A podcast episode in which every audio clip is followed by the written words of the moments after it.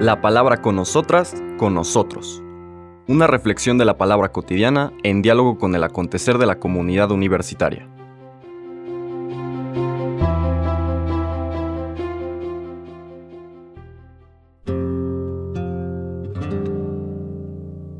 Hola, buenos días.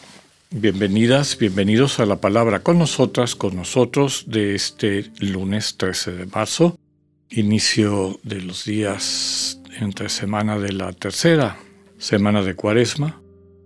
Hoy vamos a tener una lectura tomada del Evangelio de San Lucas.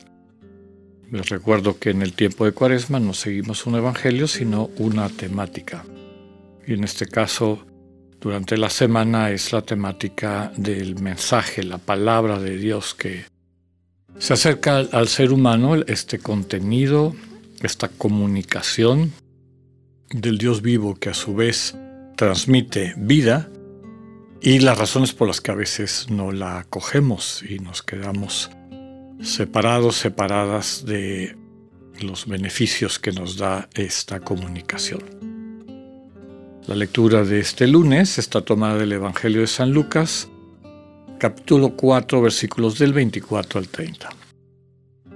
En aquel tiempo Jesús llegó a Nazaret, entró a la sinagoga y dijo al pueblo, Yo les aseguro que nadie es profeta en su tierra.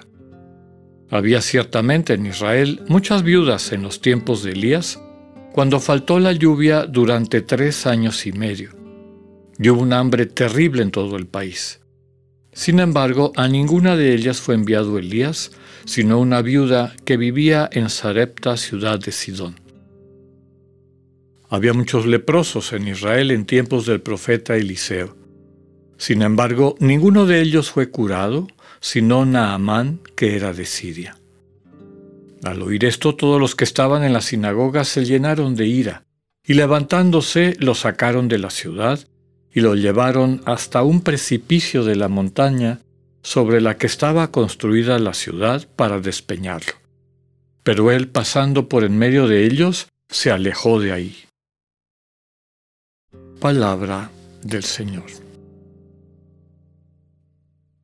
Es un poco difícil de entender esto si no tenemos todo el contexto, desde luego. Lo que nos presenta este capítulo 4 de Lucas es la primera acción pública de Jesús, en este caso inmediatamente después de las tentaciones en el desierto, él va a Nazaret. Lucas lo quiere poner así al principio, es parte de, digamos, su temática, su manera de ir explicitando la buena noticia encarnada en Jesús de Nazaret, esta palabra definitiva, comunicación definitiva de Dios y cómo desde un inicio hay personas que acogen esa palabra y personas que la rechazan. Quienes la acogen les transforma la vida. Les comentaba que si no tenemos el contexto, este, eh, la escena de esta lectura es la visita de Jesús a Nazaret, a su tierra, su primer acto público. Y segundo, dentro de esa visita a Nazaret, lee un texto del profeta Isaías, el Espíritu del Señor está sobre mí, y describe a qué se siente invitado. Este texto es el que lo describe, ¿no? A liberar, a sanar, a perdonar, a transformar. Y termina su lectura eh, cuando cierra el pergamino donde acaba de leer este texto de Isaías. Dice él, hoy ante ustedes, mientras lo leen, literalmente dice, esta profecía se ha cumplido. Básicamente, decir que en Él, en Él, el que está leyendo eso, personifica esa promesa de Dios presente en el texto de Isaías. Termina esa primera parte de la escena diciendo que mucha gente lo oía maravillado. Bien. En la misma escena aparecen personas que dudan y hasta hay una interjección como que ante la maravilla de toda la gente aparece una voz que dice, pero si este es el hijo de José, como diciendo, ¿quién cree que es?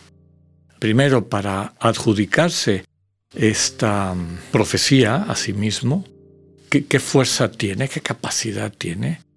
Desde luego que tiene un referente mesiánico la profecía y de alguna forma está identificándose como aquel consagrado enviado por Dios a sanar y a liberar a Israel. Ante esa duda, no solamente de una persona, sino seguramente de varias, el Señor dice la lectura de hoy. Cuando le subraya que solamente, citando desde luego el Antiguo Testamento, solamente en su tierra un profeta no es acogido, lo cual se, repitió en varios casos históricos de los profetas. Pero sobre todo, el sentido de este texto es que solamente en el lugar donde la gente ha perdido la posibilidad de dejarse asombrar por Dios, esas personas quedan condenadas, es decir, no tienen acceso a esta posibilidad de liberar sus vidas porque su misma dureza de corazón les mantiene limitados, eh, encerrados en esas referencias previas deshumanizantes que tenían. Entonces, no solamente está hablando Lucas a las personas de esa época, presentándonos una escena de aquel entonces. Por cierto, Mateo la pone mucho después. En Mateo también Jesús vuelve a Nazaret, pero aparece bastante después, una vez vivida parte de la vida pública del Señor en, en Galilea, en su predicación. Pero Lucas lo quiere poner al principio, como paradigma de lo que va a venir a lo largo del resto del Evangelio. Algunas personas acogen la comunicación de Jesús, abren su corazón, se dejan interpelar por él, y en estas personas la profecía de Isaías se vuelve realidad. Son sanadas, son liberadas, son perdonadas, en este sentido de a través del don que sana, que transforma, que nos lleva a la plenitud. También describe este texto una pasión destructiva en el corazón humano y que nos incapacita para el encuentro de amor recíproco. Y esa pasión o ese vicio es la envidia. La envidia que han descrito los autores como el odio a una persona porque tiene o vemos que eh, se adjudica a sí mismo o realmente ejerce eh, privilegios o situaciones que el envidioso cree que no le corresponden, que no se las merece. Y a diferencia del avaro, que lo que quiere son los bienes de las otras personas y atesorar bienes, el envidioso, y por eso ha sido descrito como uno de los vicios, pecados más bajos, no, no tanto envidia lo que tiene la otra persona, sino que quiere destruir a la otra persona porque considera que es indigna de eso que se adjudica o eso que administra. Y desde luego que el vicio de la envidia lleva a la difamación, lleva a muchísimas cosas, ¿no?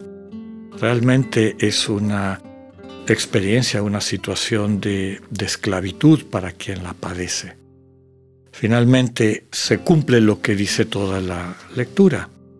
Quien se encierra en sus propios vicios le impide a Dios sanarlo, liberarlo, como decíamos, y queda por lo tanto separado de este proyecto de plenitud desde la comunidad de amor compartido al que Dios nos invita.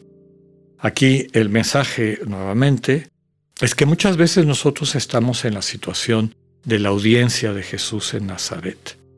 Creemos que ya no tenemos nada que aprender de Dios.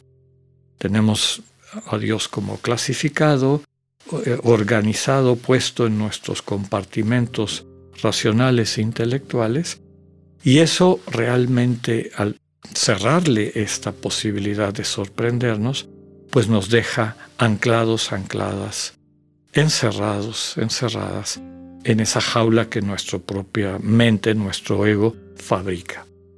Realmente incapacitamos a Dios de que nos pueda transmitir su amor que da vida. Pidámosle al Señor el don, la apertura de corazón para dejarnos liberar, sanar, perdonar por Él y en particular a través de eso liberarnos de todos estos vicios que nos encierran en el ego, en particular de ese vicio tan destructivo que es la envidia. Que tengan un buen día, Dios con ustedes.